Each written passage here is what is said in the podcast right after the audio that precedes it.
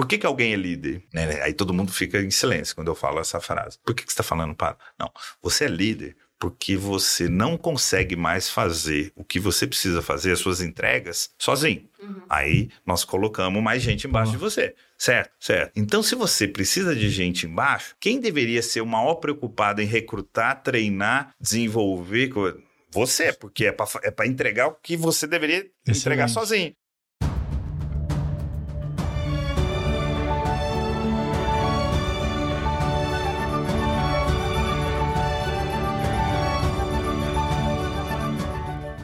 Estamos no ar. Me chamo Luiz Guilherme Prioli, sou associado do IFL São Paulo e seu âncora aqui no podcast Acendendo as Luzes.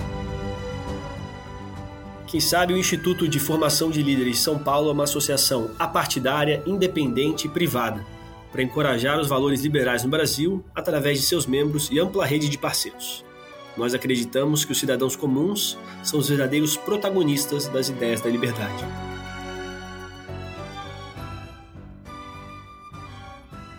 E hoje aqui comigo, me acompanhando no podcast, temos Mayara Correia, gerente de podcast do IFL São Paulo, quem toca esse negócio, e fundadora CEO da Proxy, empresa de consultoria especializada em gestão de projetos, compliance, gestão de riscos e auditoria interna. Após seu MBA em finanças pela FGVSP, atualmente está em formação para atuação em conselhos e Dayana Rodrigues, diretora de eventos no IFL São Paulo, fundadora da On Consultoria de Gestão Humana. Dayana também foi diretora de pessoas e inovação na ViaFlow, boutique de tecnologia, com passagem pela GUP, a maior HR Tech do Brasil, e Stefanini. Essas duas pessoas aqui para me ajudarem a entrevistar e conversar com a nosso convidado especial, Rodrigo Pádua, VP Global de Gente e Cultura na Stefanini Group. Passou por empresas como JSL, BRF, Danone, Gafisa e Ambev. Pádua, muito obrigado aí pela sua presença, por, por estar aqui compartilhando o teu tempo com a gente. E eu queria entender um pouco, né, de na tua trajetória, como que você caiu nessa parte de trabalhar com gente, de trabalhar com HR? Olha, começou, sou mineiro, né? E em Minas eu comecei logo na, na antiga Brama, tá? Certo. Que depois virou Ambev, e ali eu acho que foi a minha primeira escola e uhum. que me deu assim algumas bases que me acompanham até hoje, né? Uma delas, eu nunca, nesses mais de 25 anos de profissão, nunca fui chamado de um cara de recursos humanos. Sempre fui um cara de gente gestão ou gente cultura, porque eu sempre achei esse termo recursos humanos uma coisa um pouco um pouco tipo, atrasada. Vou utilizar uns recursos vou aqui. usar né, os recursos. Como... Eu acho que hoje em dia ainda tem empresas que utilizam, respeitamos, uhum. mas eu acho que era, era uma uma cabeça diferente, era uma cabeça de gente voltada para resultado. E mais recentemente, eu acho que todos os profissionais adquiriram também o conhecimento tech. Né? Então, uhum. eu brinco que hoje um profissional da minha área tem que, ter, tem que ter esse tripé, tem que entender de gente, de gestão e de tecnologia. Interessante, interessante. Eu nunca tinha parado para pensar nessa parte do termo, assim. É, Rodrigo, oh, desculpa, Pádua, né? É, só por Pádua, só por Pádua. Pádua, é, puxando um pouquinho o gancho para né, a realidade que a gente está vivendo hoje, né? É, sempre quando a gente ouve é, as pessoas falando a taxa de desemprego, tá difícil buscar recolocação, mas quando a gente conversa com as pessoas que recrutam, a gente também sente que essa, essa demanda e essa dificuldade é inversamente proporcional a encontrar as pessoas que as empresas é, têm, a, né, que estão buscando com as competências que as empresas precisam hoje. É, como que você equilibra, né? Contratar a pessoa, contratar gente pronta, como formar gente dentro de casa. É, Ótima pergunta. É, bom, primeiro é essa, né? E eu acho que também uma da, das outras questões, já puxando o gancho, meio que fazendo uma do, dois em um, é, quando a gente está entrevistando as pessoas, eu entrevisto também bastante gente, é, eu, às vezes eu sinto que mudou um pouquinho o lugar de poder, né? Às vezes as pessoas pedem mais para a empresa ou não, só trabalho se for home office, eu só vou se for tiver essa, essa, essa condição. Você acha que isso é um novo movimento que veio para ficar ou que com eventualmente uma mudança do mercado isso possa voltar à forma que era antes da pandemia? Bom, vamos começar pela, é, pela primeira que vieram, foram muitas perguntas, né? Primeiro, a Stefanini, né? Acho que para quem não conhece, é importante a gente contextualizar uma empresa com 35 anos.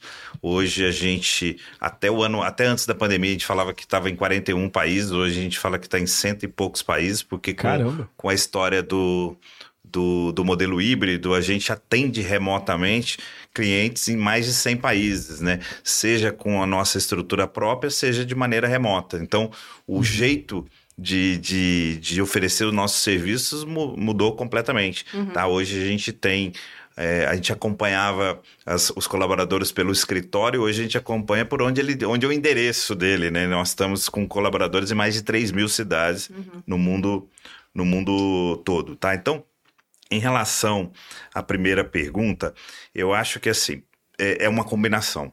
Empresas, pelo menos todas as empresas que eu particularmente trabalhei, que eram, se você olhar, tem alguma coincidência, todas as multinacionais brasileiras, tá? É, com exceção da Danone, né? É, elas são, no caso, eu sempre acreditei nas duas formações. Tá? Você no, no modelo de empresa grande como a gente, que está passando e passa por uma transformação, uma evolução, vamos chamar assim, de, de modelo, evolução digital, porque o, o termo transformação é bacana, mas eu gosto mais de evolução, tá?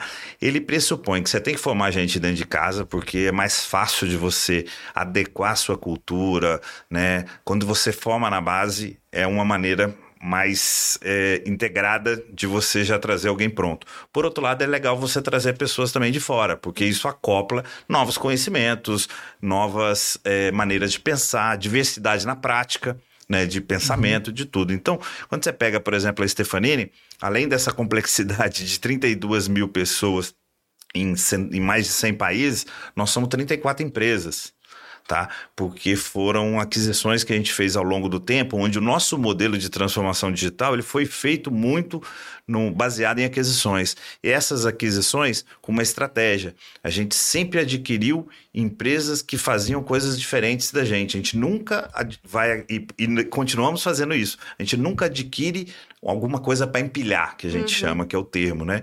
Que é aquela coisa de você passar por uma transição que é, faz uma uma aquisição e tem que discutir se qual CFO que vai ficar, qual o diretor comercial. Não, a gente sempre faz aquisição de, um, de alguma oferta nova. Isso horizontalmente, é assim. Horizontalmente. Ou mesmo verticalmente com alguma feature ou com alguma alguma tem que ter um fit cultural para ter uma vertical. Não, alguma não? feature no sentido de alguma oferta que complementa. A gente hoje divide por Entendi. torres, então a gente tem banking, marketing, por exemplo. Aí se a Por gente. Torres, lá... Esse termo eu não conhecia. Torre seria tipo business unit, assim? Seriam como, como business unit. Por que, que a gente chama de torre? Porque, na verdade, ela é um conjunto de empresas, uhum. inicialmente. Tá? Então, todas elas têm ofertas ligadas a marketing. A gente optou, é, é, esse ecossistema a gente dá o nome de Ventures, tá? Uhum. E a uhum. gente é, vamos voltar e contar em termos, é como se a gente pegasse e falasse, ó, poxa, esses bichos aqui são todos voltados ao cliente banking. Então tá. vamos colocar aqui. Esses aqui todos ao, ao, cliente marketing, toda a jornada de marketing, vamos colocar aqui. E aí, o bacana é quando você fez isso e o ecossistema pegou, imagina como se fosse aqui o cubo, né, que a gente está até aqui perto é, ao longo do tempo, você sabe o que você tem em cada uma das torres, mas você sabe principalmente o que você não tem. Uhum. Isso ajuda certo. muito na nossa estratégia de M&A. Por quê? Porque hoje, por exemplo, se eu não tiver alguma solução em marketing, eu vou no mercado olhar alguma coisa que complementa. E aí é plug and play. E aí por isso eu faço aquisição do que eu não tenho. Uhum. Tá? Eu nunca faço aquisição de alguma coisa que a gente. Nunca já... para aumentar a carteira. Nunca né? para aumentar a carteira. A não ser que seja alguma coisa estratégica em algum outro país, você uhum. quer entrar em alguma outra coisa. Então, isso é uma, é uma estratégia que a gente adotou e muito bem sucedida. Hoje, nos últimos três anos, a gente saiu de uma empresa que faturava 3 bilhões de reais no mundo, estamos faturando 6 bilhões e meio. É, e a nossa rentabilidade multiplicou por 3, por 4. Então, Caramba. a, foi uma transformação digital feita na prática, como vocês mesmos queriam alguns exemplos Muito aqui, bom. feitas na prática, tá bom? E isso traz essa diversidade, porque toda vez que eu contrato ou que eu trago uma empresa nova, eu trago conhecimento novo, eu trago pessoas novas que são incorporadas dentro da Stefanini. E esses 34 empresas, todos os founders estão lá com a gente. E vocês saíram ah, de 3 bi para 6 bi. Seis e, e alguma meio, né? coisinha. Né? É, então, você disse, você falou, foi a transformação digital feita na prática, ou seja, vocês passaram por essa evolução digital dentro da Stefanini para viabilizar isso. A gente, como, a, como que é? a estratégia inicial, ela era a Stefanini é uma empresa de 35 anos, né? Então ela já tinha ali seus 30 anos com uma, com uma carteira de clientes, mas voltadas mais para uma tecnologia um pouco mais tradicional, vamos uhum. chamar assim, tá uhum. bom? Só que sempre foi rentável, lucrativa, crescia ano contra é, ano a ano, tá? Uhum. A gente pegou e foi a estratégia de falar o seguinte: vamos pegar todo esse, esse, esse caixa desse, desse negócio e vamos formar um novo ecossistema que a gente deu o nome de Ventures, que foram essas empresas adquiridas. Uhum. No início, era um grupo de empresas, né? Depois foi crescendo, a gente falou, opa, vamos, vamos adequar em torres, uhum. né? Que é banking, marketing, cybersecurity, analytics e inteligência artificial, manufacturing e technology. São as seis torres que a gente e, e depois com essa aquisição a gente foi a gente foi ajustar, arrumando e foi tendo um CEO para cada uma das, das torres. Então, daqui para frente, qual que é o nosso desafio? Construímos o mais difícil, né? Porque você sair de uma uhum. empresa né, teoricamente tradicional, 30 anos, muito bem sucedida com alguma coisa para esse modelo, o que, que agora a gente quer para o futuro? A gente quer que essas torres, elas ao longo do tempo, elas vão virar uma empresa. Então, por exemplo, a nossa torre de bank, ela já vai virar nome Topaz, é um nome que ela vai ter, que tá uhum. já está se consolidando e vira um negócio. E aí agora a nossa missão é fazer a mesma coisa com a torre de marketing, com a torre de cybersecurity, com a torre de, de analytics. Cada, cada torre vai ter o nome de uma pedra, assim? Topaz? Não, não. Sempre a gente é procura aproveitar uma das próprias ventures que tem, que e elas aí, tenham alguma marca um pouco mais global, que seja um nome que seja facilmente entendido no mundo todo, porque a gente sempre, como empresa global, a gente tem que estar tá mirando esse, esse desafio. E aproveitando um pouco, né, falando dos perfis de empresas distintas que vocês, né, agregam aí ao ecossistema, é, na hora de, de, de olhar para um M&A, né, ou depois que essas empresas já, tão, já estão dentro de casa, os desafios culturais eu imagino que, que existam, assim. E como lidar com esses desafios na hora de trazer as empresas? Esse fator comportamental, de fit com cultura, né, que foi até o que o LG comentou, ele também é considerado considerado nesse processo de fusão, aquisição? Vou te falar a teoria e vou te falar a prática, né? Na teoria, a gente, a gente é, sempre está buscando alguém que, que tenha um fit cultural com a gente, né? Na prática, que é o que a gente fala, se a empresa fosse né, muito boa em termos de rentabilidade, muito boa em termos de processo e com um fit cultural perfeito, ela não seria vendida. É. tá. O mais importante é a gente ter esse, esse, essas três coisas mapeadas para a hora que ela vir para dentro, a gente saber em que, em que lugar a gente tem que meter a mão. Tá? Uhum. Um dos itens que a gente não abre mão é a área de gente, cultura e a área de finanças. Então, nesse momento, quanto à copla, eu já coloco alguém do meu time, a gente já coloca alguém de finanças e o, e o, e o founder que veio, ele continua tocando o front ele que é o cara que entende de vendas daquele negócio, porque, como eu falei, é uma oferta que a gente não tem conhecimento, a gente está aprendendo. Uhum. E aí, normalmente, em alguns casos, muitos desses founders às vezes não têm um, um, alguns princípios de gestão, alguns princípios de administração é, tão maduros, e aí é onde a Stefanini encaixa com o modelo do, dessa pessoa. Não só nesse sentido, como também em embarcar ele Imagina que um belo dia você fez uma aquisição de um, de um de uma, de uma venture. Uhum. Acabamos de fazer uma de cybersecurity chamada Safeway há duas semanas. No dia seguinte, ele tem um leque de mais de 1.200 clientes no mundo todo que ele pode fazer a, a, o approach dele, o pitch dele uhum. e oferecer as ofertas dele. Então, por isso que a integração, o mais importante para a gente hoje é como integrar ele rápido, quando, como ele, ele girar no meio desse, desse ecossistema, que não é um, um ecossistema tão simples assim, ele tem uma complexidade. E eu acho que também, aproveitando esse ensejo, é, o que, que você entende e, e o que, que você pode trazer para nós, até, né, como líderes, que são competências importantes nessa liderança hoje, que vai nos diferenciar, que chama a sua atenção quando você está avaliando, assim, né, essas cadeiras de se level. O que, que hoje são competências importantes? Olha, diferentemente de alguns anos atrás, eu falo que hoje é, a opção pelo ou, ela não, não existe é a opção pelo E. Né? Então, por exemplo, a Stefanini hoje ela é uma empresa de empreendedor e executivos. É uma combinação de empreendedores com executivos.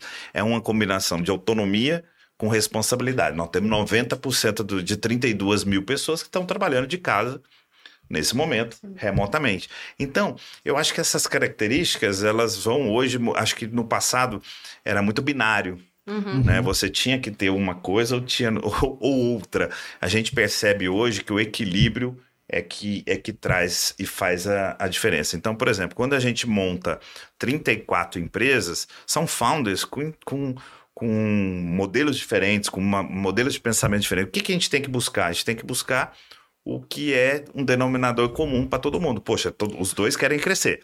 Porque e, ele é um founder, é? ele vai ganhar dividendo, nós também. Então, é, você tem que tocar onde realmente faz a diferença. Voltando só numa pergunta que foi interessante que acabei não respondendo, em recrutamento, né, em, em, em, o que mudou hoje em relação ao, ao passado, eu acho que assim, a Stefanina ela sempre ela se adaptou né, a esse todo esse modelo, mas a gente nunca é, entrou no, na moda, uhum. tá? A gente nunca entrou no modismo, assim, a gente sempre teve alguns princípios, por exemplo, quando a gente fala venture, são empresas que têm ofertas maduras ou né, em, em, amadurecimento, mas que já sabem, é, tocam um negócio, tem custo, tem não venda. é um PowerPoint. Não assim. é um WhatsApp, não é um, perdão, um startup, uhum. tá? A gente tem investimentos em startups também, mas não está nesse ecossistema que eu te falei das 34 empresas. Por quê? Certo. Porque os drives e as alavancas são diferentes. Uhum. Hoje, das 34 empresas, a gente deve ter uma ou duas que estão ali é, entre negativo e break-even. Então, ou seja, é, não, é, não é aquela coisa de ficar queimando caixa e vão crescer e vamos crescer. Elas realmente têm uma, uma, uma, uma necessidade que é a necessidade normal do mercado, que é a sustentabilidade através de resultados. Constantes, uhum. tá? Então, quando a gente percebe esse recrutamento mundo afora, seja na Romênia, a gente tem, só para você ter uma ideia, 1.700 pessoas na Romênia, 1.700 pessoas na Caramba. Filipinas, mil pessoas na China, duas mil pessoas nos Estados Unidos, qualquer um país daqui da Latinoamérica, a gente tem cerca de 700, 800 pessoas. Culturalmente, a gente tem um, um, um, um, propósito, que é criar soluções para o futuro melhor, sete atitudes, e a gente busca nessas pessoas o máximo possível de aderência com a nossa uhum. com a nossa cultura. Então, às vezes algumas dessas pessoas não se encaixam no perfil que a gente está buscando e não é questão de serem boas ou não serem Sim. boas, tá? Mas muitas delas às vezes veem nesse empreendedorismo que tem a Stefanini uma uhum. oportunidade do cara empreender dentro de uma, de uma empresa. Porque para quem empreende aqui, eu sei que uhum. vocês empreendem, a vida não é muito fácil, é né? Muito e como, e como é você mais... cria essas condições? Porque isso é uma parte bem interessante, esse intraempreendedorismo, né? Eu, eu até já falava isso que um tempo atrás, que era, se chamava de empreendedor CLT, é. que é você é, quando você empreende, né, você está tá buscando lucro. Essa é ação empreendedora, a gente estuda isso, Israel Kirchner. Ação empreendedora é você estar tá ativamente buscando lucro. Você pode fazer isso também diminuindo o custo, dentro de outras é, estruturas. Não necessariamente você precisa ter 100% de equity, até porque se a gente olha e fala assim, cara, o Jeff Bezos, ele é um cara menos empreendedor, porque hoje ele tem 12% da Amazon, ou ele é só empreendedor com 100%. Então, não é uma coisa preto e branco. E as empresas, elas têm que, obviamente, construir um ecossistema dentro no qual a pessoa, ela sinta que ela pode ganhar. Né, que ela consegue falar assim, cara, eu vou criar uma coisa aqui, porque não só eu vou conseguir catapultar isso mais, mais rápido, mas eu também vou ser pago para isso, né? Pô, Sim. a pessoa tá tendo salário, ela não é um ela empreendedor freestyle também, né? completamente. É. Na, na Stefanini a gente tem alguns, dos, alguns modelos. Tá? A gente tem Legal. exemplos dessas 34 empresas, de umas duas ou três que foram criadas lá dentro. Ah, é? Foram quais, criadas quais lá dentro. A UP, que é uma empresa de inteligência artificial, uma outra empresa agora que a gente está atuando no mercado de consórcio. Tem algumas, duas, duas, três empresas que elas nasceram lá dentro. Puxa, elas massa. nasceram de iniciativas, pequenas iniciativas, que depois foram apresentadas para o Max Stefanini, que é o dono da empresa, e que acreditou naquilo, e alguns de, e essas pessoas são sócias da empresa. E que tem o outro modelo, que é o modelo mais, mais tradicional de mercado, que são né, os insights, né? Aquelas pessoas que trazem ideias, inclusive, por exemplo, nos últimos insights tiveram várias ideias relacionadas à minha área área de gente cultura ou algumas outras áreas, que aí a gente analisa aquilo e patrocina, vamos dizer assim, porque são ideias muito bacanas, mas que precisam de alguém interno para dar para dar maturidade, vazão e fazer acontecer. Então tem as duas as duas E, é, e vocês coisas. têm tipo algum modelo que vocês falam que funciona assim, por exemplo, é, ah, se a gente se é, um, é uma ideia ou um insight que ele a pessoa ela tem é, é, algo que vai ser vendido, né? Então a pessoa que criou, que tocaria esse projeto, ela tem um rev share ou ela consegue participar no bônus dela alguma parte de, de economia de custos. Então, pô, essa pessoa teve uma ideia que vai economizar para a empresa um milhão de reais por mês. Tipo, ela consegue ter algum rev share, ter alguma participação disso? Basicamente, hoje a gente faz essas duas que eu comentei. Uma, algumas que são, que nasceram de lá e que hoje eles são sócios, eles são sócios mesmo. Então, eles, têm lá um percentual, eles têm lá a equity dessas empresas específicas, tá? Entendi. Inclusive uma delas que é uma empresa super importante agora que a gente está discutindo inteligência artificial, estudando chat GPT. Talvez a gente hoje não esteja não esteja tranquilo em relação a tudo que o chat GPT pode transformar, mas está muito mais tranquilo que se a gente não tivesse essa empresa dentro de casa, porque é uma empresa que está lá há mais de 10 anos estudando esse Puxa. assunto e discutindo esse assunto há bastante tempo. Uhum. E o outro é o modelo que, que são as pessoas trazem esses, esses insights, mas aí eles não têm alguma participação em relação àquilo. São programas de boas ideias, esse tipo de coisa que Entendi. são implementados dentro da empresa. Entendi. Tá bom? Legal. Entendi. Bacana. E também puxando um pouquinho mais para esse lado do home office ou work from everywhere. O nosso é everywhere. O nosso é everywhere. É, é, é everywhere. Como vocês encontram o equilíbrio num monitoramento que seja saudável? Porque hoje em dia ninguém, né, acho que poucas empresas controlam aquele das 8 às 6, né? A, a, o acompanhamento é muito mais por entrega. Como que vocês fazem esse monitoramento de uma forma explícita ou não explícita? Porque a gente sabe que existem softwares que fazem acompanhamento também que as que os próprios funcionários não conseguem ver. Como você encontra esse equilíbrio para que seja saudável para os dois lados e para que as pessoas e, também não se sintam invadidas? E até para não ter dev trabalhando em dois empregos, né? Também Porque aqui foi o que a gente demais, mais né? descobriu. Bom, Brasil. acho que eu, é, o legal de contar essa história é voltar no princípio. Há três anos atrás a gente não tinha tá, o modelo de home office né? E agora a gente tem, e ele se aplica a 90% da empresa, porque você tem um percentual que, que não pode, tá? E quando a gente nasceu, e se você olhar, e hoje tem um livro do Marco, né, que é o Filho da Crise, tem lá seis, sete capítulos que foram escritos nesses últimos quatro anos, tá? Tem um que se chama Everywhere. E você vai ver o nome lá, Rodrigo Pado, no capítulo inteiro, porque esse assunto foi um assunto que caiu muito na, na minha responsabilidade. E como que nasceu aí, contando a vida como ela é? Ela aconteceu quando em março a gente teve o problema do Covid, março de 2020, a gente tinha né, experiências muito pequenas na Europa em relação ao home office, tá? Porque a empresa não tinha uma crença de que isso funcionava, tudo, tudo que a gente sabe de outras empresas também no mercado. E quando começou a acontecer aquilo, eu fui um dos últimos ou o último dos VPs a ir embora para casa, tá? Eu fiquei até a hora que, que o máximo de pessoas possíveis foi para casa. Aí eu fui também, tá? Mas algum, algum percentual de, de, pessoas tinham que trabalhar em atividades que eram consideradas essenciais. Uhum. E eu, eu, nós criamos alguns monitoramentos que a gente foi fazendo, algumas pesquisas pulso e vendo algumas coisas que a gente foi percebendo ao longo das semanas, tá? E foi muito rápido, que o modelo Everywhere, ele é, apesar de todo mundo estar tá assustado naquele momento, ele estava trazendo bons resultados para a Stefanini. E a gente media. A gente media três coisas: o Employee Net Promoter Score, o Net Promoter Score e a produtividade. Qual é o primeiro que você falou? O Employee Net ah, Promoter Score, o Net Promoter Score, que é de qualidade, e a produtividade. E todos subiram. E todos vinham subindo. E aí, óbvio, toda transformação, por isso que a gente fala, por uhum. isso que a coisa acontece na prática, né? Show me the money, né? Me mostra que o negócio, poxa, olha aqui, tá subindo. Ah, mas isso é porque tá todo mundo assustado com o Covid. Pô, mas aí passa semanas, continua subindo. Ah, mas isso é porque o governo está ajudando com alguns incentivos. Aí passa meses, né? continua subindo. Resumo da ópera: tem três anos e continua subindo. Tá? O nosso, a nossa nota de Employee Net Promoter Score não, não chegou no platô, Uhum. Né, ela continua, vem, vem subindo.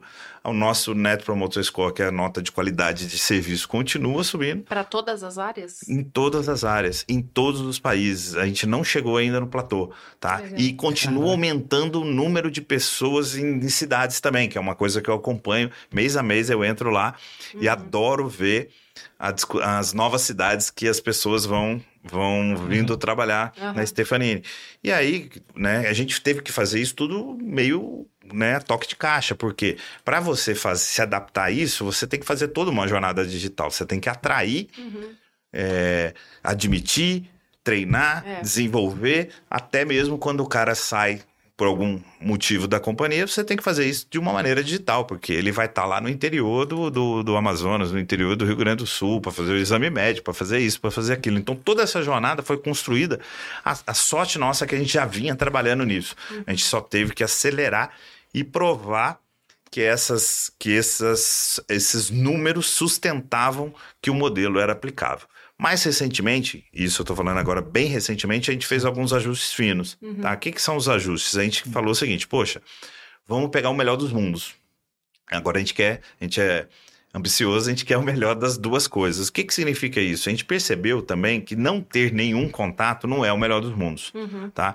Então a gente criou é, a gente não tem nenhum tipo de software de acompanhamento, não temos nada é disso. Eu ia tá perguntar, como que você gerencia não. tanta gente assim? A gente e tem. Como você tem esse acompanhamento, né? É. Desse, desses resultados? Dos, dos, os, os resultados, NPS, eles, né? eles têm, né? Como eu te falei, tem o, o a, a, parte de engajamento que a gente vê. Essa é uma pesquisa que a gente antes fazia. Lá no momento a gente teve que fazer com maior frequência, mas uhum. hoje a gente faz com a frequência normal, ou anual e com alguns pulsos trimestrais para a gente ver que se o pessoal está tá engajado, tá. tá? E fizemos algumas perguntas, por exemplo, mais recentemente, qual seria a reação dele em relação a Stefanini se a gente voltasse a trabalhar 100% no escritório. Ah. E, e, é, e, é, muito legal, porque culturalmente a resposta foi padronizada. 50% no mundo inteiro, em todos os países, muito igual. Falaria, opa, eu pensaria fortemente se eu continuaria ou não na, na Stefanini. Mas o objetivo nem era isso, tá? Era pegar outros insights. E um dos insights que a gente pegou foi que existia uma preocupação dos colaboradores em, em, relação ao crescimento de carreira, porque ele fala, pô, será que eu vou ter as mesmas oportunidades estando remoto do que o cara que está lá perto do chefe? Quem é né? visto, né? Quem é visto, né? Pois é, e aí a gente foi fazendo alguns ajustes. Que ajustes são isso? São esses. Hoje a nossa liderança, a gente, a gente convidou, não é uma coisa, convidou eles a estarem entre duas a três semanas no escritório, uhum. tá? A liderança, tá? E os colaboradores que não, não fazem parte da liderança uma vez por mês, né? A gente tenta criar alguns rituais, all hands, happy hour, um pouco de usa um pouco de criatividade para manter um pouco mais o contato com, com essas pessoas, principalmente em atividades de integração, uhum. atividades de, criati de criativas, porque aí o contato é, presencial faz diferença, uhum. a gente percebe, tá? E aí o negócio, de novo, continua, continua, é, por incrível que pareça, melhorando é, desde então. Ainda não chegamos, ainda não chegamos nesse então, platô. Então, para você, o candidato que fala que só quer home office não é um problema. Hoje. Não é um problema, mas tem um princípio, tá? Um princípio e ele não pode ser invertido. Qual que é o princípio? Primeiro tem que ser bom para o cliente. Nós somos uma empresa B2B. Sim. Tem que ser bom para o cliente. Porque se o cliente falar para mim que quer que seja no escritório dele, eu vou me adaptar ao cliente, uhum. tá? Depois tem que ser bom para a Stefanini e depois tem que ser bom, tá? Essa pirâmide não pode estar invertida. É óbvio que como a gente tem muitos contratos, muitas pessoas, a gente consegue tem flexibilidade, flexibilidade porque tem gente, claro. não é um percentual pequeno não, tá? Que não quer ficar 100% home office também não, Sim. tá? Quer ter essa integração. Então a gente faz isso, porque senão é o que eu acho que aconteceu um pouco no mercado. Às vezes você atende todo mundo, mas não, não atende o principal cara que é o teu cliente, né? E sem teu cliente você não tem receita, sem receita você não para de pé. Então acho que esse foi alguns princípios que a gente tomou cuidado desde desde o início. É, isso acaba tocando no ponto que você falou, né? Da, da pirâmide invertida ali. Exato. Do, é. de, de... Não, eu nem, eu nem puxei, porque a gente já foi falando, falando, eu falei, vai ter uma hora que, vai, que eu vou falar, puxar é, de novo, mas é, casou perfeitamente. É. é bem, bem curioso isso da cultura, porque se, se você pensa assim, ah, enquanto tem umas, umas empresas ali que, que a gente recebeu, né? O Thales Gomes, ele fala assim, cara, que é completamente presencial, zero home office, o cara é completamente contra isso. Tem outras empresas que estão lá falando assim, pô, a gente aqui, ó, home é, office, a gente se adapta à cultura. Contei. Bom ponto, porque eu gosto muito dele e, e acompanho, e eu vou te falar o seguinte, por exemplo, a gente, o modelo encaixou ao nosso modelo de negócio. Eu nunca faria isso, eu sou o maior defensor e falo lá o tempo todo. Se quiserem discutir o Everywhere comigo, podem me discutir em todos os assuntos, porque assim, é, é, o filho é meu. Se uhum. tem coisas ruins ou coisas boas, tá Quero comigo o assunto. É, foi um modelo de negócio, tá? Ele tá. encaixava no nosso modelo de negócio. Eu não, sem citar nome, eu já fui visitar algumas empresas de que tem a ver com o meu passado, empresas de bem de consumo, Uhum. Eu não faria o que algumas dessas empresas estão fazendo hoje, que o headquarters dele, deles está todo mundo home office, sendo que tem lá 50, 60 mil pessoas na fábrica que não pode. Aí eu acho que o modelo tem que ser repensado, tem que pensado, porque senão você dá um Entendi. exemplo. É. Um exemplo ruim. Você vê que o nosso é o contrário. A liderança vai mais uhum. do que a operação. É o contrário, olha o exemplo, olha, olha o exemplo, como é interessante. É invertido, tá bom? Porque imagina se a nossa operação tivesse que ir todo mundo cinco dias por semana e a gente uma vez, não faz sentido, é. tá? Então, pensa assim, no nosso mundo, que vantagens trouxe isso? Muitas vantagens. É como se eu tivesse 32 mil pessoas em cloud, que eu brinco, tá? Hum. Que é o seguinte, antigamente, a, a Dai conhece bem, você tinha um contrato lá em Porto Alegre, tá? Aí você perdia o contrato, por algum motivo, o que, que você acontecia? tinha pessoas ali agora, o que, que você vai fazer? Você tinha pessoas disponíveis que você tinha que abrir mão daquele conhecimento, uhum. tá? Hoje é plug and play. Você perdeu um contrato lá em Porto Alegre, você tem um outro contrato em qualquer outro lugar do mundo, no Brasil, desde que o cara fale idiomas, você pluga. Então, no nosso modelo de negócio, encaixou bem. Uma outra coisa que a gente falou, tô, tô afiado nisso, porque a gente falou muito agora em janeiro sobre esse assunto que vieram as 700 líderes, principais líderes do mundo todo vieram aqui para o Brasil e a gente falou muito desse assunto. Na, mas nada garante que a gente não vá fazer ajustes finos no modelo. O modelo é esse, mas sempre com a necessidade de alguns ajustes finos. Por exemplo, se a gente tiver algum contrato ou algum país com algum problema em algum momento, às vezes você vai ter que trazer por um período todo mundo para o escritório, para todo mundo se alinhar, se integrar. Não faz sentido igual, é, por exemplo, você faz uma uma, sei lá, por algum motivo você tem uma rotatividade grande numa área de marketing, né? Uhum. Só para dar um uhum. exemplo. E aí as pessoas novas chegam, se você não, não montar uma maneira de o restante da companhia conhecer aquela, aquelas pessoas novas, demora a tracionar. É demora a tracionar. E aí não tem não tem melhor maneira de, de, de integrar do que um pouco olho no olho, né? Então a é. gente acha que é o melhor dos mundos, tá bom? E eu, eu tenho uma, uma dúvida, assim, que é um, um item que me interessa muito, até porque é um desafio que eu tô passando agora. De você sempre ter essa, os incentivos das pessoas aliados ao incentivo da empresa, né? Essa cultura de, de bônus, de como que você cria esse environment de, de nudges, né? De incentivos para a pessoa direcionar o trabalho dela no sentido que você quer. Como que vocês construíram lidando com tantas culturas, tanto lugar pelo mundo, um sistema de incentivos dentro da empresa, de cultura para bonificação, para essas coisas. Como que vocês construíram isso? Olha, eu, eu é acho que é uma, história bem, é uma história bem bacana, porque ela foi construída ao longo dos anos e com complexidade muito grande, porque você tem é, negócios muito diferentes. Sim. E eu, e eu, na parte de gente cultura, tenho que tomar muito cuidado, tá? Por exemplo, a gente tem negócios com margem muito apertada, tá? Que se você, de repente, quer criar alguma coisa ali muito diferente, você quebra o brinquedo. Uhum. E você tem outras coisas com margem extrema. E só que nós somos parte de todos de um ecossistema só, né? Uhum. Então a gente tem que trazer alguns equilíbrios ali para você manter Legal. uma parte da cultura unificada, mas respeitar algumas coisas das regiões. Então, nossos modelos hoje, seja de bônus, de vários assuntos em gente e cultura, eles têm diferenças por, por região. Por tá? região, então. Tem diferença por, por região. Eles têm, é como se a gente, se eu dissesse para você que 80% é, é igual, mas que uhum. a gente permite ali um 15, 20% de algumas diferenças, desde que faça sentido e não, não, não, não traga algum problema para o ecossistema como um todo. A gente permite, sim. E vai Entendi. de encontro à customização, a melhor experiência do colaborador também, né? Que tem um reflexo direto no engajamento, imagina, produtividade, Verdade.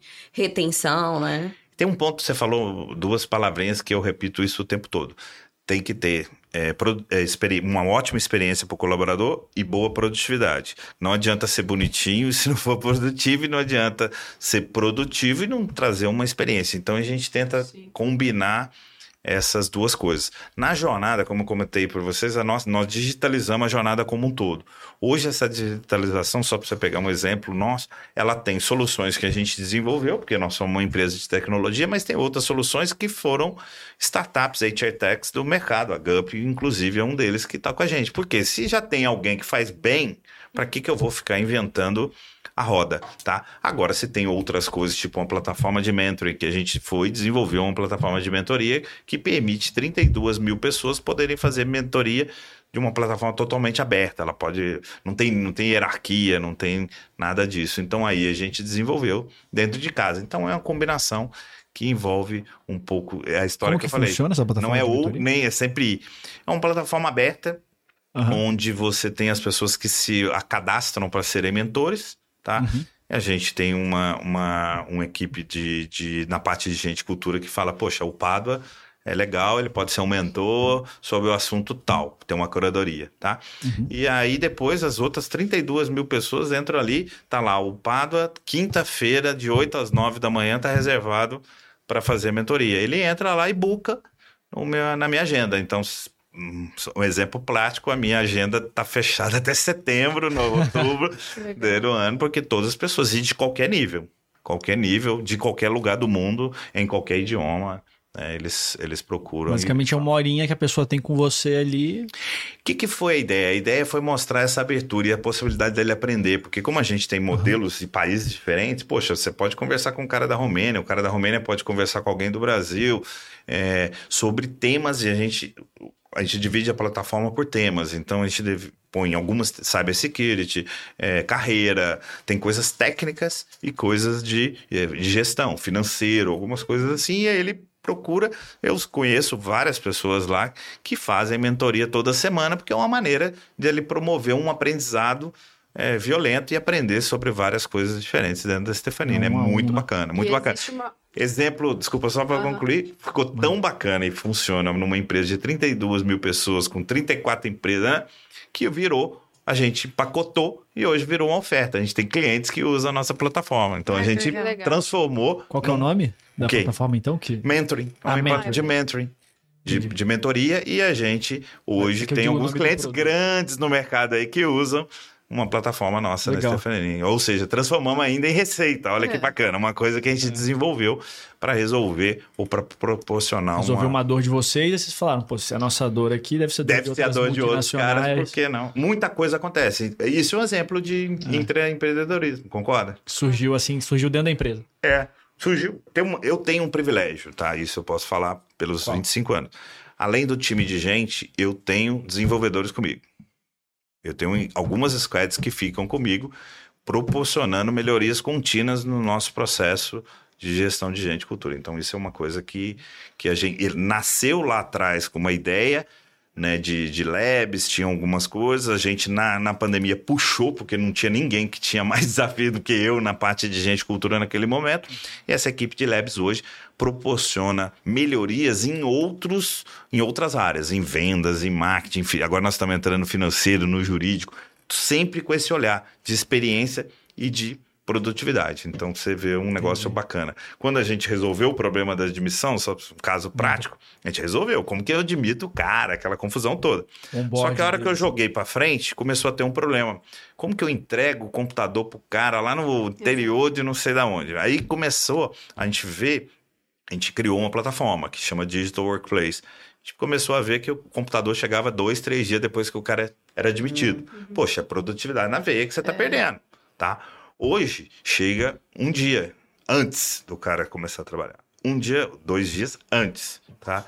Aí nós cri- criamos um problema colateral e agora nós estamos resolvendo. Que é o seguinte: se por algum motivo o cara desistisse, O cara A tá com o tá computador lá. ali. Aí a gente foi e mexeu no processo. Foi lá no recrutamento, quando o recrutamento já ele já assina aquele termo, porque se lá para frente, em algum momento ele desistir, ele ele tem a responsabilidade de devolver, por exemplo. Mas eu tô falando a Pequeno dinâmica, ajuste fino ali, a, né? dimina- a dinâmica de como uma coisa, é lógico que contando, né, a história no livro você conta, né, mas cê- vocês me pediram dar exemplos É, práticos claro, não, é das muito coisas bom, é acontecendo, como elas acontecem no, no dia a dia, é assim, tá? Nesse programa de mentoria, é, os, os mentores, eles recebem algum tipo de treinamento ou é alguma coisa mais empírica mesmo? Não, a gente explicou, a gente tem né, uma colega nossa que hoje, é, a Lígia, a Ana Lígia, que é uma pessoa que gosta muito de mentoria, ela foi capacitada e ela faz um treinamento, mas não é nada super sofisticado, mas principalmente para explicar a diferença, o que, que é mentoria, o que, que é coaching,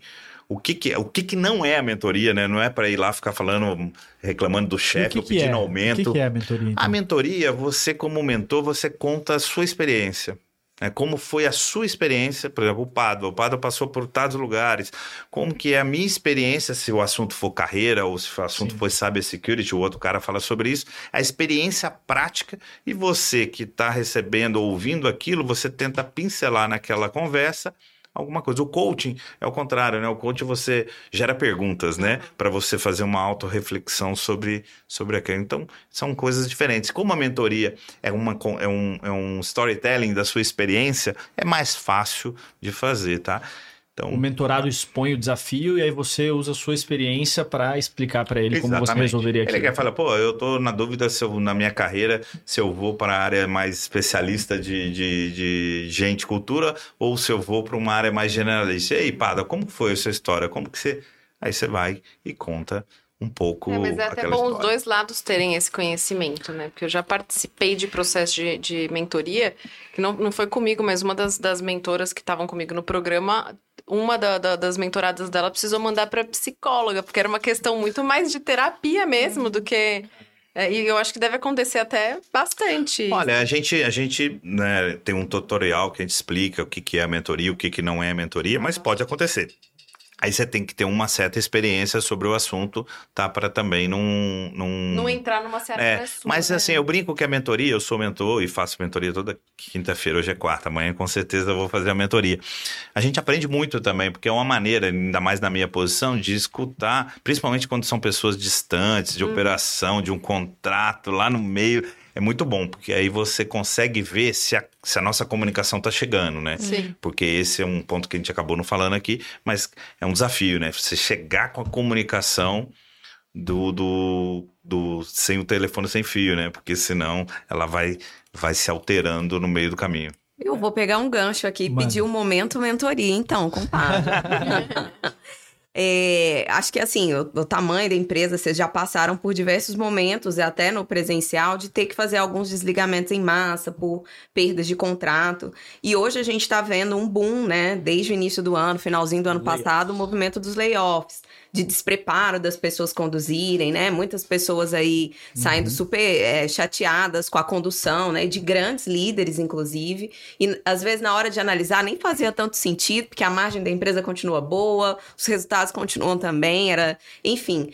O que, o que de aprendizado você pode trazer, até para quem está ouvindo e que porventura precisa, porque a gente entende quando é a necessidade de ser feito, mas como conduzir isso, né? Acho que com sabedoria, com cuidado, de forma hum. humanizada. Acho que são dois pontos. Vou falar primeiro o ponto da Stefani. Nós estamos com duas mil vagas, então esse problema eu não tô. Tá? Nós estamos hoje com duas mil vagas no mundo inteiro, muitas vagas na Europa, muitas vagas nos Estados Unidos, porque a empresa Legal. ela não está é, passando por esse momento que o mercado está passando, né? E aí, por quê, né? Porque é, é a empresa que tem alguns motivos principais. É uma, uma empresa que ela não, ela não tem dívida, então a taxa de juros sobe, desce. Para a gente não move nada, né? Então, de uma certa maneira, é muito confortável uma empresa líquida como a gente nesse momento. É uma empresa que já tinha um modelo de gestão de controle de custo muito forte, sempre foi o DNA do, do fundador, do Tem Marco. Tem uma frase lá do cortar unha, como é que é? Vamos, é, é igual, é, custo é igual unha, você tem que cortar todo dia, senão cresce. então, esse DNA já tinha lá, e às vezes isso traz algum certo incômodo na empresa como um todo, né? Mas depois, na hora que acontece o que está acontecendo hoje, você vê a vantagem de ter essa cultura mais espartana, tá bom? Uhum. Quanto ao que aconteceu no mercado, eu, eu é, sem citar nenhum tipo de nome, assim, mas para gente que, que é profissional dessa área, eu diria que foi o foi assim seguir o arrisca em alguns casos tudo que não se deve fazer num processo de desligamento de layoff. Tudo que eu aprendi na minha vida do que não deveria fazer, fizeram assim. Tic, tic, tic. Tic, tic, tic. Em que sentido? Primeiro, eu acho que você, você tem que ter respeito. Você não pode fazer uma comunicação pelas pessoas por WhatsApp, por mensagem, pelo menos não sei se é fato, mas foi o que a gente tem ouvido um pouco no mercado. É, segundo, eu acho que toda, tudo, tudo tem que ter um script, né? Como que você, por que, que você está fazendo aquilo? Acho que você tem que ter um respeito. Relação de saída e de entrada vai acontecer em todos os lugares. A uhum. gente mesmo tem uma empresa que tem uma rotatividade alta, uhum. mas é uma coisa que eu sempre cobrei. O offboarding tem que ser tão bacana quanto o, quanto o onboarding, tá? Você tem que tratar legal. Vai ter momentos que você vai cometer algum erro, alguma coisa, sim, ninguém é perfeito, tá?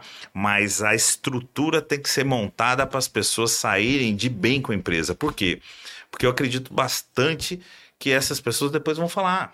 Né? Vamos falar da Stefanini, vamos falar de outras é, empresas que aconteceram. em outros lugares é, cargos que podem então, até não, não, Nós não estamos passando por esse momento, muito pelo contrário, nós estamos recebendo muitos currículos, muita gente, estamos tentando é, é, é, admitir parte dessas, dessas pessoas, que tem muita gente boa no mercado, mas eu diria que eu acho que teve, cometeram sim alguns alguns, alguns erros aí, tá? O quanto isso vai custar em termos de marca empregadora, quanto isso vai custar em termos de imagem do ecossistema como um todo, não sei o que, eu acho que só o tempo, só o tempo vai dizer. Tá bom? Eu tenho uma pergunta assim, porque a gente acaba utilizando aqui algumas coisas, alguns termos que ficam são muito acostumados pra gente, né? Onboarding, offboarding, isso aí acabam sendo rituais Sim. que você adota como empresa. E numa visão ali que tentando olhar obje, objetivamente para sua experiência, para as diversas empresas de vários setores que você trabalhou, quais são os rituais chave que você busca como uma pessoa que cuida de gente, gestão, manter nas empresas que você trabalha, assim, é aquele é, horrendo, tá, ele, tá fazendo, ele tá fazendo mentoria reunião, comigo, né? Ele tá fazendo mentoria, tá? Aproveitando aqui, ó, para você, telespectador, fazer uma mentoria também. E brincadeiras, a gente, eu sempre, como um bom mineiro, a gente tem frases, né? Então isso aí tem uma frase para isso, são os momentos que importam. Legal. Tá? Esses são os momentos que importam. E eu brinco que toda empresa você tem que fazer uma analogia com a vida pessoal. Faça uma, vida, uma analogia com a vida pessoal que você vai ter as respostas muito fácil. Você, quando conhece alguém, qual, quais são os momentos que importam, né?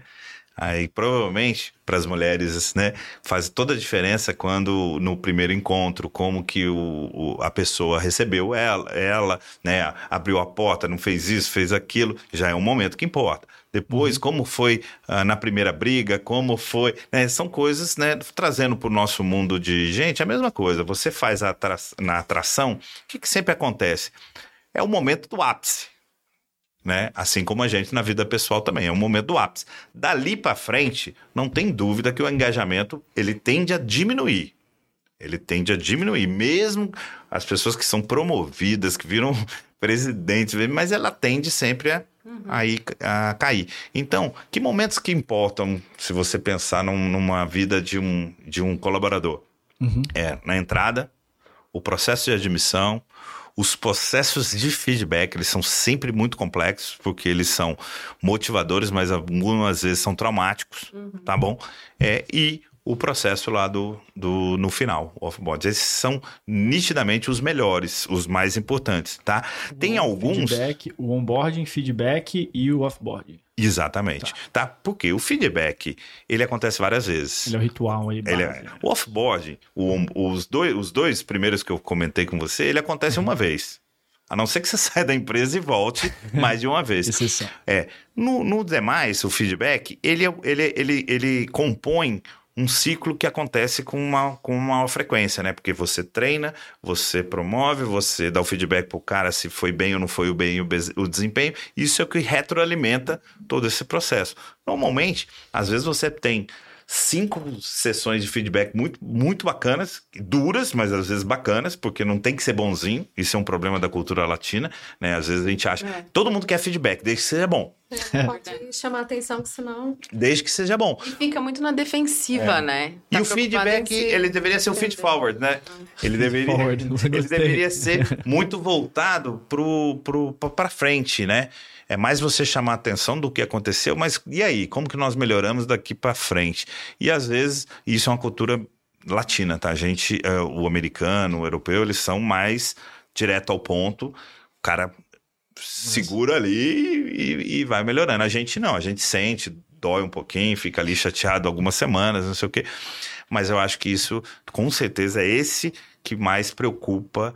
Se você olhar as pesquisas de engajamento, inclusive a nossa, ponto de carinho ali que a gente tem que toda hora revisitar é o feedback. Esse ritual de feedback, é legal. o ritual de feedback. E aí nele você falou uma coisa, né? Que é, ah, não é só virar e falar para as pessoas pô, todos os pontos que ela tem de problema. E sim fazer esse feed forward aí, que é. É o mais importante. Tentar identificar. Então, você, você diria que essa é a maior essência do feedback, né? Tentar identificar os, os pontos de, de problema e tentar criar um plano de melhoria, alguma coisa assim? Os pontos de melhoria. Eu sempre, Entendi. acho que tem 25 anos que quando eu converso com alguém, eu faço esse quadrinho até hoje. Eu divido ele é, e ponho sempre quais são os pontos fortes, quais são os pontos de melhoria. O que, que, que, porque aqueles que tem que ser né, é, não solucionados, melhorados.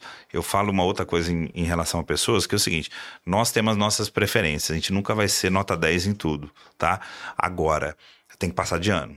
Uhum. Né? Naqueles pontos que não são nossos pontos fortes, não dá para ser três, não dá para ser quatro.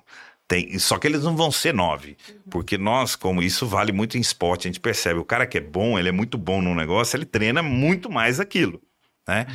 É, isso vale também a gente como, como profissional. Então, o que a gente precisa é melhorar para ele não ser muito negativo. Ele não pode ser um item tão ruim que prejudique o seu a sua entrega, o seu relacionamento com as pessoas, o seu é, bem-estar é, também de saúde num, num, numa empresa. Sei dessa, tem que passar de ano. Eu, eu me guio assim por um, um negócio que é que, pô, eu sempre considero que todo ponto forte de uma pessoa é, um, é o ponto fraco dela também.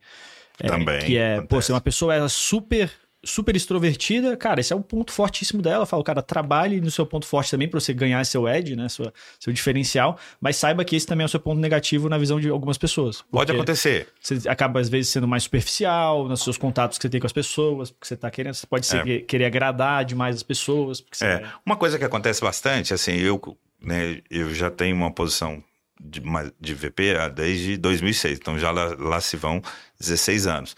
É, até hoje, e constantemente, se você pegar aqui no meu celular, tem pessoas que, que, que hoje são CEO de empresas grandes que me ligam até hoje fazendo mentoria de uma certa maneira, uhum. trocando ideia. Poxa, para onde eu vou? Você acha que eu vou para cá ou vou para lá? Às vezes com propostas de empresas diferentes ou com desafios. E é, e é interessante, porque a gente acha que esse processo ele acontece na base. Ele não acontece na base, ele acontece na vida toda, entendeu? E, inclusive, as pessoas que estão num nível maior mais ainda, porque as quanto mais você vai subindo, mais a posição vai ficando solitária. Não existe posição mais solitária do que um CEO. Não existe posição mais solitária do que, sabe, com quem que você vai trocar ideia? Né? No nosso caso lá, que a gente tem um, um, grupo de empresas com vários CEOs de cada empresa que soma. Tem esse próprio ecossistema. Hã? Tem o próprio né? ecossistema. Não, né? ecossistema, assim, mas tem muito. De você falar com CEOs. Tem muitas pessoas que me ligam, todos. Legal. Constantemente constantemente para algumas coisas é, bacanas, outras é, que você fala assim, poxa, se alguém. Todas são muito legais, todas são genuínas, e, e mas uhum. se alguém de fora olha, vai falar, poxa, não, é porque a posição, quanto mais você cresce, mais solitário e mais falta você tem de trocar ideia com alguém para tomar uma decisão, porque depois que a decisão está tomada, é, é muito isso. difícil você voltar. E né? o empreendedor também, né? E se a gente vai conversar com alguém da nossa equipe, pode parecer que tá, as coisas Fraqueza, não estão indo bem na empresa. É, pode gerar Esse é um outro ponto. Ontem eu estava num, num, jantar e conversando com um grupo de empresários e me perguntaram sobre, sobre esse negócio. Eu divido minha carreira muito assim, né? Eu divido. Depois você vai ficando mais velho ou experiente, você vai mas dividindo sua carreira de algumas maneiras. Você pegar o nome das empresas, mas minha carreira eu divido que eu fiquei 10 anos em empresas corporate, 10 anos em empresas de investidas de private equity e os últimos cinco anos eu estou em empresa de dono. São bichos completamente diferentes. As, as alavancas de, de, de resultado, de coisas, são completamente. São você pode dar uma explicada assim, o que, que diferencia então essas alavancas de corporate, venture capital? Exemplo prático, uma empresa de private equity, a única coisa certa é que a empresa vai ser vendida, concorda? Uhum. Porque você comprou e você tem entre 5 a 7 anos para fazer. Então a sua, a sua visão, o seu relógio ali ele é mais rápido, Sim. tá? E se, se o trabalho for bem feito e a empresa for valorizada, ela não precisa esperar cinco anos ou sete para ser vendida. Ela tem... Então você tem que gostar, mas não pode apaixonar. É. Se apaixonar demais. Quando você pega uma empresa de dono, a visão de longo prazo é muito maior. Né? A preocupação com longo prazo de uma empresa de dono é infinitamente maior, tá? Quando você empresa, pega uma empresa de corporate, às vezes as pessoas têm uma visão de um ano, tem a história do bônus, né? Se o bônus for de seis meses, tem uma visão de seis meses, e às vezes tem você imputa alguma vontade tua na empresa.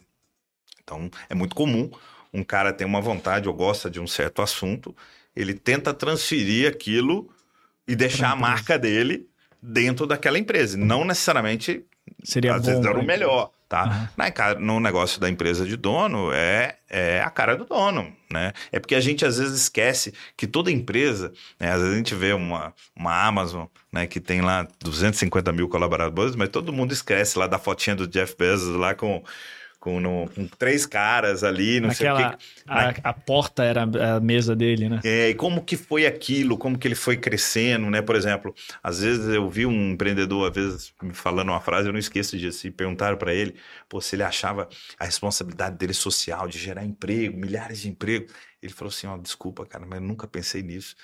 Eu tenho 30 mil pessoas lá, 20 mil pessoas na empresa, é, mas se eu tivesse um jeito de ter o, a empresa que eu tenho... E, Com e 10 que- mil com pessoas. Não, com duas pessoas, ou se fosse só eu sozinho, tava ótimo, mas não é. A gente, quando vai crescendo como empresa, a gente vai crescendo por uma necessidade, né? E às vezes as pessoas esquecem disso, né? Eu falo isso o tempo todo na Stefanini. Por que, que alguém é líder?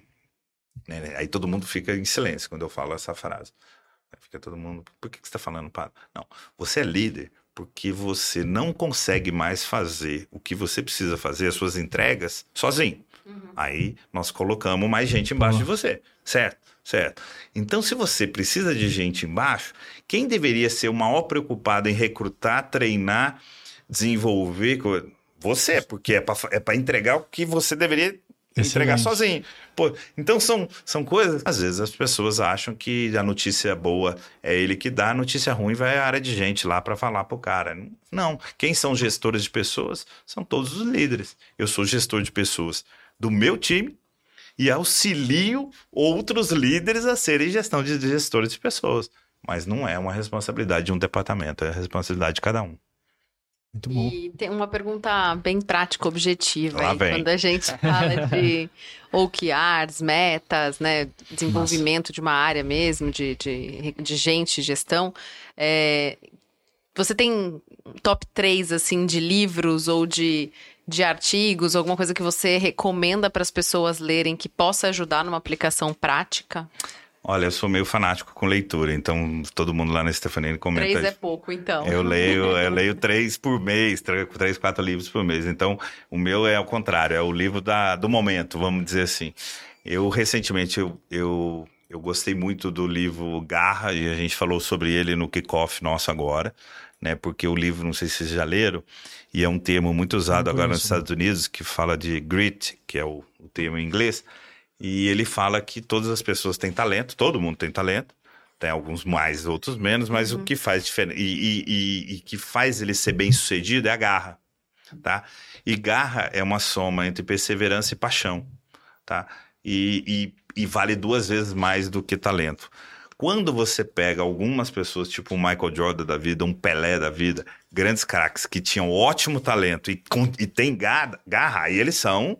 Outliers, né? outliers. Mas se você conversar com ou, ou ouvir todos eles, eles ficam muito chateados de, ach- de acharem que, que eles são o que ou foram o que foram por causa de talento, como se, se talento fosse uma coisa que papai do céu chegou lá, ó, pum pum pum e você Não tem não, mérito, né? não tem mérito, não teve Esforço, treinamento, não é. teve esforço, perseverança e paixão, que é os dois. Então eu gostei muito desse livro, a gente usou no kickoff e ele é bacana porque ele tem um, um teste lá que você faz na hora e você vê seu nível de grit comparado com as pessoas no mundo todo.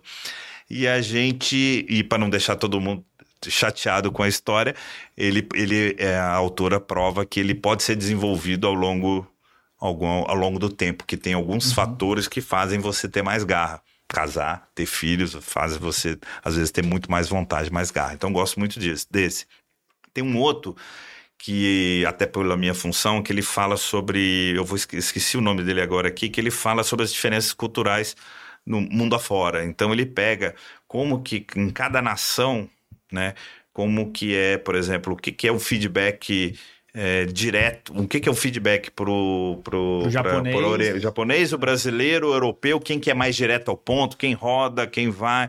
É um livro muito bacana. Eu gosto, eu gosto muito dele. E, e agora acabei, por Eu acaso, Você tá lendo Pense, Pense de novo, É, do Adam Grant. é, eu não tinha lido e gostei muito, porque ele fala sobre esse negócio de repensar, pensar de novo, e eu gosto quando é, tem algumas coisas que a gente já faz na prática e depois lê um livro e você vê a teoria daquela prática, né? E ele fala sobre eu acho que até publiquei alguma coisa nas redes sociais sobre a, o que faz a pessoa repensar e o que faz o cara não repensar. O trigger do repensar é a humildade e o trigger de não repensar é a arrogância. São as duas coisas que fazem você não repensar e o que faz você repensar. Então, você pega né, a gente mesmo lá, eu vejo isso o dia todo, um, um, um cara como o Marco Stefanini, que já é um cara super, super é, já conhecido no mercado e tem empresa que tem, o tempo todo ele está lá, nos últimos dias, lá entendendo de chat GPT, disso, daquilo, de... ou seja, a pessoa tem uma humildade também para buscar e saber que, que tem alguma coisa vindo aí que pode mudar o rumo dos negócios. Então, acho que esses é, são alguns dos, dos livros aí que mais recentemente. Anotados. Obrigada. Perfeito, Pado. Assim, acho que a gente pegou teu tempo aqui por bastante. Foi uma hora que, que, voou. Eu queria agradecer demais por você estar aqui, a Dai e a Mai por, por todos os insights que trazem para essa conversa, porque é isso mesmo, né? Que é uma conversa que a gente vai trazendo gente que é super interessante, que a gente sabe que tem para agregar muito para os nossos telespectadores que estão ouvindo a gente aqui no Spotify, no YouTube, né? Gravado. E pedir aí se quer alguma. Você deixar alguma consideração final para essas pessoas aí que estão começando a empreender. Eu gostaria, eu acho que nesse de empreender, a gente, depois Perfeito. que eu comecei a rodar, que a gente, na minha função, acabo né, rodando bastante aí mundo afora, né? Uhum. Fico duas semanas por mês fora. E uma coisa que eu aprendi, porque o Marco já falava bastante, como nós brasileiros temos que aprender a, a pensar grande, pensar global. É interessante, o brasileiro, quando ele monta um negócio, empreendedorismo, como o Brasil é muito grande, ele pensa no Brasil, ele tem dificuldade de pensar na, na, que a empresa pode ser global. Então, por isso, talvez, não é só isso, algumas das explicações porque a gente tem tão poucas empresas globais, né? E quando você vai, por exemplo, mesmo aqui na, no nosso quintal, aqui os argentinos e alguns outros, eles já nascem pensando na empresa é, globalmente, né? Como que isso vai para para a Europa, vai para os Estados Unidos. Então acho que acho que a dica, né? Muitos empreendedores aí que estão ouvindo Acho que a gente tem muita qualidade, a gente tem muita. E o profissional brasileiro lá fora está sendo muito valorizado nesse momento, porque lá fora o, gringo não, sabe, não sabia o que, que era inflação, não sabia algumas das coisas que estão vivendo aí, e o profissional brasileiro voltou, é voltou, voltou a, ser, a ser muito valorizado. Hoje tem muita gente é, procurando é, é, o brasileiro, o argentino, que sabe também viver um pouco essa resiliência, essa né? resiliência esse negócio, por exemplo, é, aqui tudo já é montado, né? O contrato já tem atualização, já tem algumas coisas que te protegem, tem dissídio, tem isso, tem várias coisas que te protegem. Lá fora eles não viviam isso, né? Então tem um dinamismo que eu acho que o profissional é, brasileiro é muito, muito bacana. Né? E eu vejo aí no mundo do empreendedorismo, das, das, das startups, das ventures, o nome que a gente queira, queira dar, eu acho que o brasileiro é muito, muito, muito bom, muito bacana. Eu acho que ele só precisa realmente olhar um pouco assim, olhar às vezes para fora, pensar um pouco no, no mundo, se conectar no, no mundo de tecnologia. Tem um negócio que eu aprendi que eu também vinha de outras indústrias. Não tem inimigo de ninguém, todo mundo é amigo, todo mundo pode fazer negócio junto, todo mundo pode se acoplar.